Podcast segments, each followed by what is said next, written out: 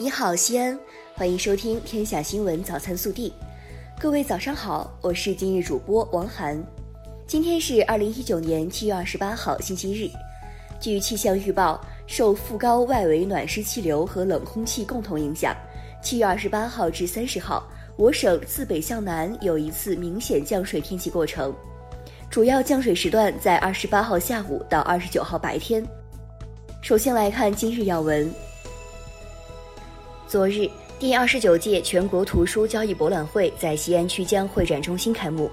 截至当晚二十一时，入馆人数达十万一千三百人次，馆配收入累计达一万零九百二十三万元，零售图书达十万四千七百册，实现销售收入四百八十万元。本地新闻：书香传雅韵，三秦聚知音。七月二十七号。第二十九届全国图书交易博览会在陕西省西安市曲江国际会展中心开幕。第二十九届书博会组委会主任、中宣部副部长梁延顺代表组委会致辞。陕西省委副书记、省长刘国中宣布第二十九届全国图书交易博览会开幕。昨日，第二十九届书博会十大读书人物颁奖典礼在书博会主会场举行。颁奖礼同时揭晓了年度致敬读书人物，已故著名历史学家、古文字学家、古文献学家李学勤当选为本届书博会致敬读书人物。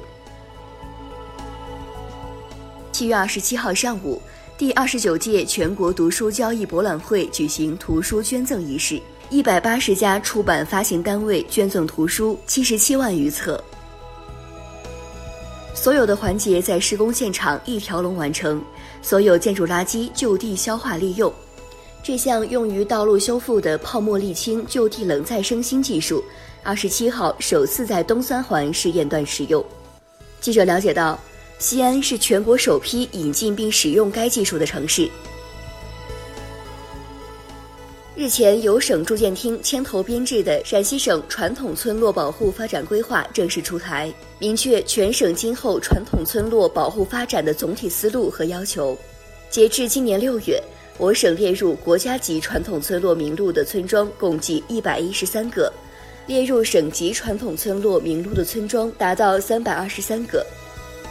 七月二十七号，根据二零一九年我省普通高校招生录取工作进程。本科二批录取已开始第一次模拟投档，省教育考试院提醒考生，模拟投档不是真的投档，因此请各位考生和家长在确认报考批次已经正式投档后，再通过网站、手机查询高考录取信息。记者日前从省人社厅获悉。近期将从高校毕业生中为我省部分县区的乡镇招募四百名三支一扶人员，从事支教、支农、支医和扶贫等服务。八月五号开始报名，八月十七号笔试。暖新闻：张倩是西安市第四医院一名医生，十三天前脚部不慎骨折，按照医嘱，她应该在家里休养一个月。但仅一周多，张倩就拖着骨折的脚出现在医院。原来，在她骨折前，已经有九位白内障患者和她预约了手术。为了不耽误患者的时间和治疗，不听医嘱的张倩坐着轮椅如期赶回医院给患者做手术。国内新闻：日前，国务院学位委员会发布《学士学位授权与授予管理办法》，办法规定。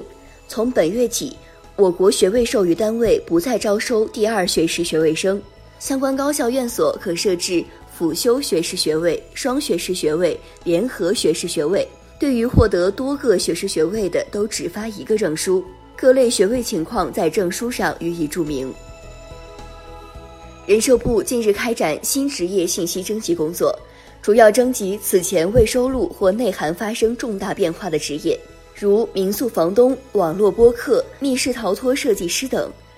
专家表示，新职业的快速涌现是消费升级后的必然趋势，显示着中国经济的强大活力和未来潜力。我国铁路从二十七号起扩大电子客票应用试点范围，在海南环岛高铁试行电子客票的基础上，增加上海至南京、成都至重庆、广州至珠海。昆明至大理至丽江等四条高铁城际铁路开展电子客票试点。中国首个省级青铜博物馆——山西青铜博物馆，二十七号正式开馆。该博物馆展出青铜器物多达两千二百余件，上起陶寺，下至秦汉，跨越整个青铜时代。其中约七百件展品来自晋延公安机关打击文物犯罪专项斗争追缴的文物。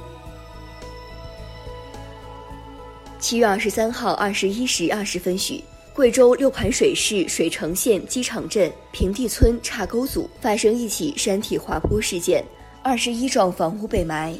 截至七月二十七号二十三时，确认该滑坡灾害区共有户籍人口二十二户七十七人，外来探亲访友务工人员八人，共计八十五人，其中已取得联系的在外人员二十三人。搜救并送医院救治伤员十一人，